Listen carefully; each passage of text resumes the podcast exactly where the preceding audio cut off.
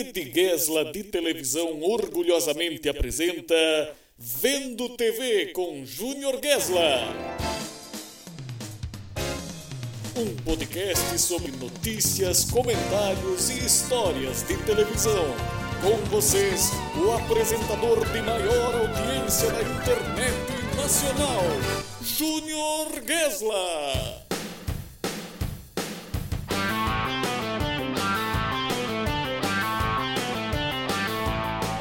Olá todos vocês que nos acompanham aqui no Vendo TV com Júnior Gessler, esse podcast que é uma espécie de terapia televisiva, não é, Nobari? É um momento em que a gente vem aqui e fala sobre as coisas da televisão e acaba falando sobre as coisas da vida também. Então é muito legal estar com vocês sempre por aqui, tanto no Spotify, se você tiver no Spotify ou nas plataformas de áudio, siga o nosso podcast. Se você tiver na Rede Gessler de televisão no YouTube, assine o nosso canal. Também me segue nas redes, arroba Júnior Gessler, arroba Rede Gessler de televisão e também me manda um e-mail para rede de televisão gmail.com. Estamos aqui para falar sobre a televisão brasileira e o episódio de hoje ele é um pouco mais lúdico nesse sentido da gente poder falar sobre o que a televisão brasileira representa, né? É, eu acho que na vida de todos nós, né? Quando eu falo que esse podcast aqui ele acaba sendo meio que uma terapia televisiva, é porque uh, vocês podem perceber que toda vez que eu falo sobre algum programa, sobre alguma questão específica da TV, eu coloco um envolvimento muito pessoal aqui sobre como isso me impactou ou me impacta de determinadas formas. E, e eu começo a pensar muito na, na forma em que a televisão eh, teve esse impacto na minha vida para eu estar tá aqui hoje criando um canal de YouTube de televisão falando sobre esse tema e falando sobre todas essas coisas que envolvem esse universo e que, de certa forma, identif se identifica com vocês, né? Acaba gerando uma identificação também. Eu já recebi aqui comentários muito carinhosos e muito é, incentivadores que fazem a gente querer continuar fazendo aqui o, o podcast também, os vídeos aqui da Rede Gesla, que são coisas muito legais, que dão muito trabalho para fazer, é, mas que quando eu vejo esse retorno de vocês, essa forma com que vocês trazem as experiências televisivas de vocês, aquilo que, que foi é, importante na vida de vocês, sempre dá um gás a mais porque acaba trazendo essa vontade de falar sobre a minha experiência com televisão, sobre a minha experiência como espectador, né, e agora como produtor de conteúdo sobre esse tema. É por isso que hoje o episódio é um pouco mais inspiracional do ponto de vista de eu, eu fiz uma pergunta e fui tentando responder ela aqui no roteiro, que é a seguinte: por que, que a televisão brasileira é tão cativante e pelo menos fez tanto sucesso, né? Acho que hoje a gente talvez seja um nicho, a TV aberta ainda seja um nicho, é, é acabe sendo um nicho para muitas pessoas, porque tem muita gente que acaba não acompanhando mais, embora a gente saiba que a TV aberta penetra em 97% dos lares brasileiros. Então ainda é a forma mais, é, mais procurada de, de entretenimento barato, de graça, no caso. Né? Então a gente tem é, essa possibilidade da televisão, de você ligar a televisão e ver o que está passando na hora, né? Eu acho que é isso que ainda me encanta muito na TV aberta. Claro que a gente consome muito streaming, Netflix, Globoplay, enfim, tudo isso, é, YouTube também, você pode assistir as coisas na hora que você quer, mas também eu acho que quem cresceu assistindo televisão ainda tem aquela coisa de, ah, não tem nada para fazer, vou ligar a TV aqui para ver o que, está passando, o que, está acontecendo. Isso quando, conforme a vida adulta vai andando, fica cada vez mais raro, né, Nobody, de não ter nada para fazer. Mas, uh, acho que ter esse momento que você liga a televisão e procura alguma coisa que está passando naquele momento e que você pode compartilhar com outras pessoas, que você pode é, ser surpreendido com algum conteúdo, é algo que a TV aberta ainda consegue fazer muito bem. E acho que é o que, a, o que acaba pegando a gente que, que gosta de televisão de uma forma mais consistente. E aí, Uh, eu comecei a responder isso lembrando que a televisão é uma coisa que faz sucesso no mundo todo, né? Até hoje a televisão ainda é um, um veículo muito presente em todo o mundo, assim como o rádio também é, e, e, se beneficiou muito do surgimento da internet para essa instantaneidade que o rádio tem hoje, de estar tá muito conectado com o público, muito conectado com o que está acontecendo. Então tem essa, essa realidade sim. E uh, também a gente tem que lembrar que a televisão brasileira, principalmente, ela vem de uma escola de rádio, né? Então eu acho que talvez o caminho da TV aberta, eu já falei isso aqui em outras edições do, do Vendo TV, seja essa coisa mais regionalizada, essa coisa mais nichada que o rádio é hoje, né? É, e que acaba chegando a muita gente ainda pelo trânsito, por exemplo, ou, por outros tipos de, de, informação. E a TV aberta provavelmente vai ser essa fonte de transmissões ao vivo, de instantaneidade, que o rádio também é hoje, mais no futuro, né? E aí a gente tem que pensar, é, e, e, eu relacionei isso porque eu acho que a televisão fora do Brasil ela já tem menos força do que tem aqui no Brasil ainda. Né? Uh, E eu acho que isso se deve a uma série de motivos também que tem a ver com os nossos hábitos por aqui. A forma com que a gente consome a televisão também tem, diz muito respeito à, maneira com que nós nos envolvemos com ela no decorrer do tempo, né? Por exemplo, eu vou citar um exemplo muito prático e muito claro do, de como eu vejo isso. O sistema de votação do Big Brother nos Estados Unidos e no Brasil ele explica um pouco essa diferença de cultura. Nos Estados Unidos, o sistema de votação ele é pelos próprios participantes, é como é feito no limite aqui, né? Quem vai sendo eliminado vai é, criando é, quer dizer, tem eliminações, auto-eliminações dentro da casa, e no final, os eliminados é que elegem quem vai vencer o programa. Isso faz com que haja uma audiência muito pequena, porque tem uma participação muito pequena do público, né, de uma forma geral. No Brasil, o Big Brother Brasil chega a, a, a angariar um bilhão e meio de votos, né? Essa participação popular ela é muito questionada também por quem gosta do, da, da, parte de entretenimento, porque às vezes o público acaba decidindo mais com a emoção do que com a razão, né? De quem vai fazer o jogo andar e tudo mais. Mas tem aí um elemento muito importante. Parece que a televisão brasileira ela, ela convida hoje e, e, sempre de certa forma convidou o público a fazer parte da sua história. Se não com a interatividade que existe hoje, com a representação das pessoas do dia a dia na televisão, né? Isso é, eu trago esse exemplo porque, por exemplo, a gente tem que olhar é, perfis como as novelas brasileiras. As novelas brasileiras elas surgiram já no rádio, né? Mas quando foram para televisão, elas eram adaptações de grandes dramalhões mexicanos ou sul-americanos de uma forma geral, de outros países, Colômbia, Chile, é, enfim, outros lugares onde a televisão também é, já ia chegando de algumas formas.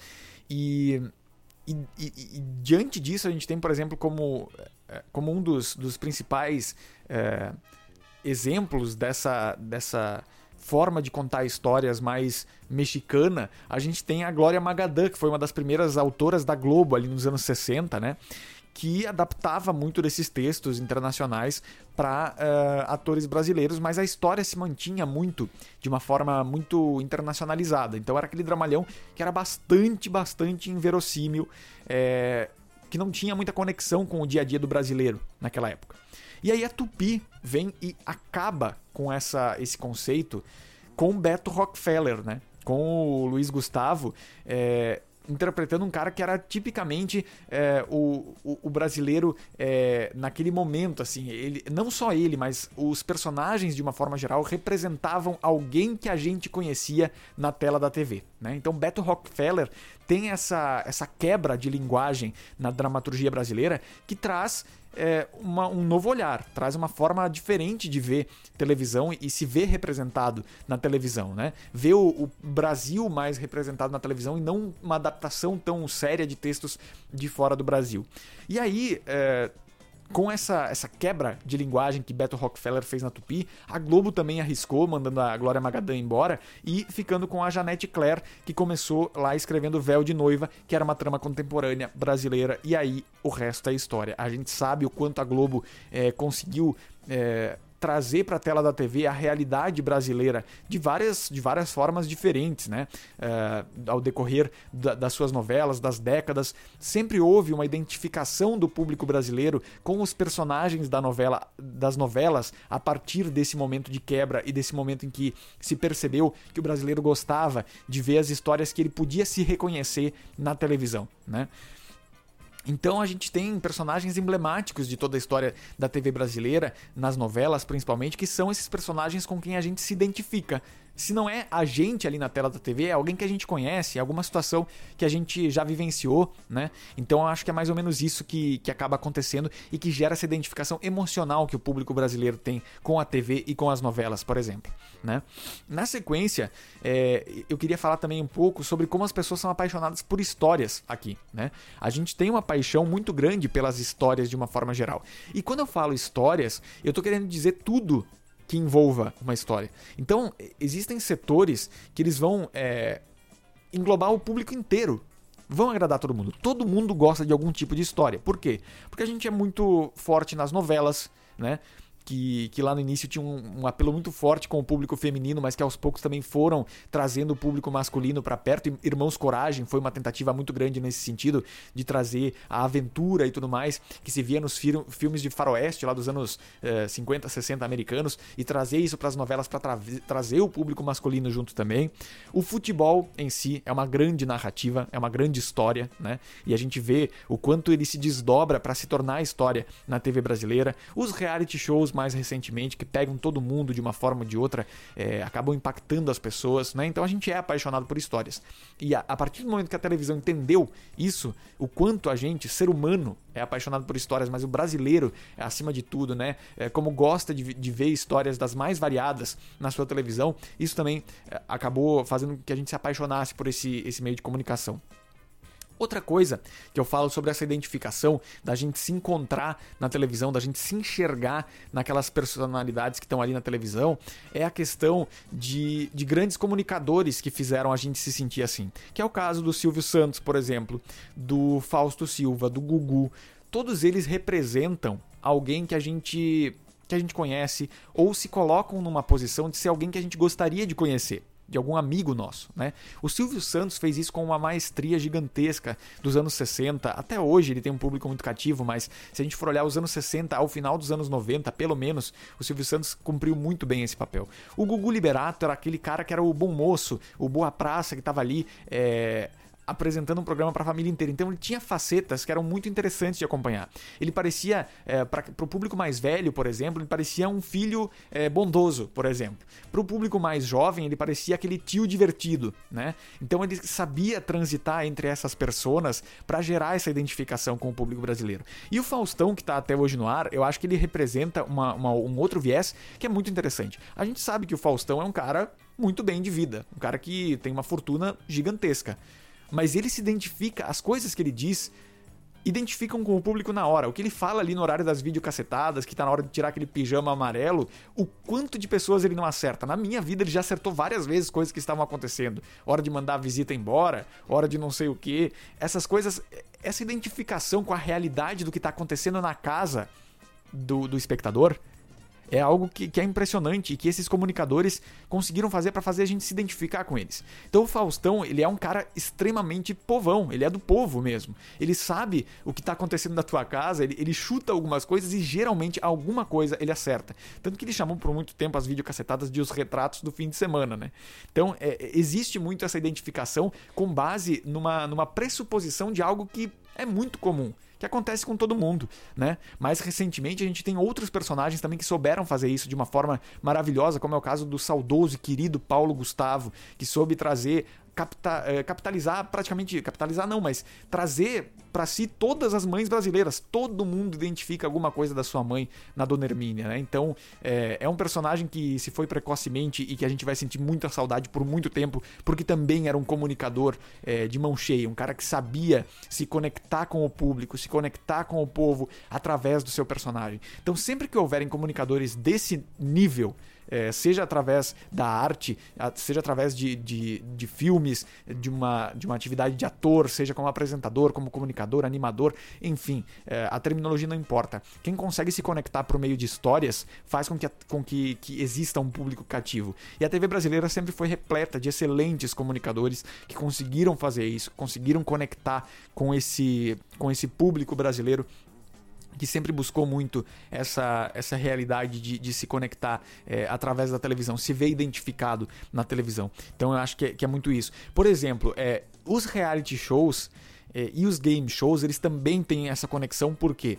Porque, por exemplo, num, num No Limite, lá nos anos 2000, quando a gente assistia aquilo lá e via os personagens ali do dia a dia, pessoas comuns que estavam ali, que não eram famosos, cumprindo aqueles desafios, tem aquela ideia de identificação, de tipo, isso eu faria, isso eu não faria, isso eu acho que eu consigo fazer, eu gostaria de estar ali, sabe? É, essa projeção que a gente faz sobre a nossa própria capacidade de estar naquele, naquela posição e ver pessoas comuns, pessoas que têm é, trabalhos é, comuns do dia a dia, que a gente também tem, é, se colocando na televisão e passando por momentos de muita emoção, seja através de um game show, seja através de uma homenagem, de uma homenagem ou enfim, de qualquer coisa desse tipo, a gente se vê identificado. E acho que é isso, nisso a televisão brasileira também sabe muito como como colocar a emoção. No game show, então, nem se fala. O cara. Game show de perguntas e respostas, a gente responde inconscientemente do sofá.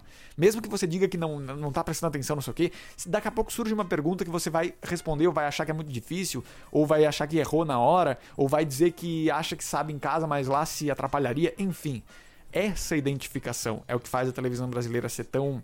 ter uma conexão tão forte com o seu público. Também é mais um, um elemento aí. É, e outra coisa que a gente tem é a memória afetiva de programas que estão há muito tempo no ar. Domingão do Faustão, que acaba agora no, no final do ano, é um programa que está há 33 anos no ar. No dia que eu nasci, teve Domingão do Faustão, 31 de março de 1991. Estou aqui 30 anos depois falando desse programa. Acho que, que é o suficiente, né, Nobody? Pra gente se dar conta do quanto a memória afetiva e do quanto perceber esses comunicadores que nos acompanham no decorrer da nossa vida é algo impressionante. É algo que, que realmente é, faz a gente pensar no papel que a televisão tem na nossa vida.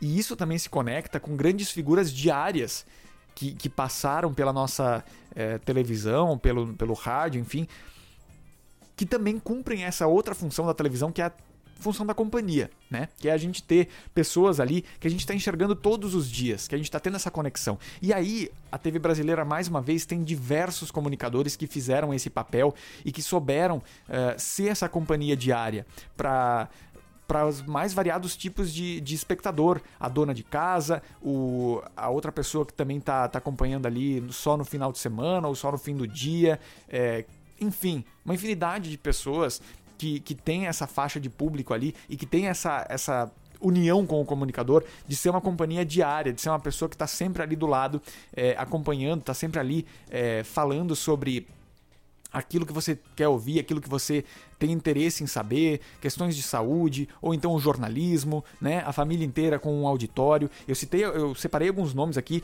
eh, tradicionais, como o caso da, da Ofélia na Band, a, a, maravilhosa cozinha de Ofélia, que foi uma das primeiras eh, apresentadoras diárias falando sobre culinária, esse tipo de coisa, né? Que depois se popularizou tanto com outras figuras que até hoje também acompanham muito é, as pessoas que estão em casa, como a Ana Maria Braga, né? Que é uma companhia diária ali no horário das 8 da manhã. E também outras figuras também que cumprem outros papéis, como Cid Moreira, durante 30 anos deu boa noite para os brasileiros. A gente sabe, a gente é, um exemplo muito clássico é do filho do filme Dois Filhos de Francisco, né, que o seu Francisco lá fala boa noite de volta para Cid Moreira. Isso aconteceu muito no Brasil, nos anos 70, nos anos 80. Porque existia essa identificação, essa conexão de saber que aquela pessoa oferecia aquele tipo de informação, aquela pessoa oferecia aquele tipo de companhia. Então, existiu essa conexão também com essas figuras que souberam se conectar com o público, souberam da sua responsabilidade de lidar com o público e colocaram a sua credibilidade ali para fazer parte da história da TV brasileira.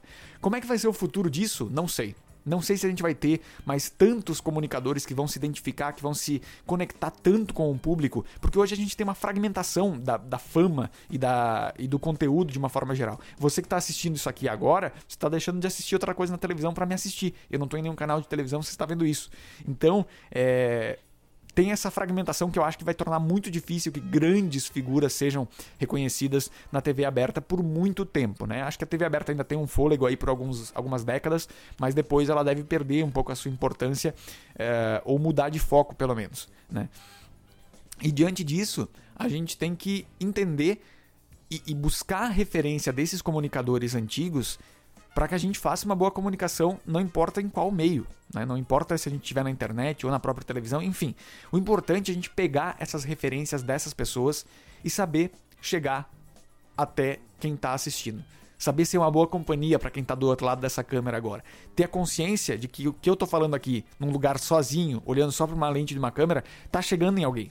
Então é importante eu fazer isso e saber que você que está aí do outro lado está me acompanhando nesse momento e tá prestando atenção no que eu tô dizendo, eu preciso pensar em você que tá prestando atenção e oferecer a melhor informação possível, né? E é isso que eu tento fazer aqui no Vendo TV com Junior Gesla e na rede Gesla de televisão no YouTube com todos os nossos produtos aqui, nossos programas, que eu espero que vocês gostem de todo o coração. Certo, meus amigos? Chegamos ao final de mais um episódio de Vendo TV com Junior Gesla, falando sobre essa beleza que é a TV brasileira, essa senhora de 70 anos que segue encantando muita gente por aí em todo o Brasil e, e que certamente tem voz aqui na Rede Gesla de televisão. Certo, meus amigos? Obrigado pelo carinho de vocês. A gente volta na semana que vem com mais um episódio de Vendo TV com Júnior Gesla e eu espero vocês com todo o carinho na Rede Gesla de televisão com os nossos outros produtos. A gente tem aqui o nosso especial de fim de semana, temos também o boletim Rede Gesla ao vivo toda quarta-feira às 21 horas e também temos o nosso Esse Dia Foi Louco, esse novo programa que está estreando agora na, no dia 7 de junho, já estreou, né? E a gente vai é, trazendo um pouco de dias muito curiosos, interessantes da TV brasileira que vocês sempre se lembram e a gente faz questão de registrar aqui na Rede Gesla de televisão, tá bom? Um beijo para vocês, se cuidem por aí, obrigado pelo carinho, por terem vindo até aqui nesse episódio e muito, muito obrigado por acompanharem e prestigiarem a Rede Gesla de televisão. Um beijo no coração de vocês, eu volto na semana que vem, até lá, valeu! Vendo TV com Júnior.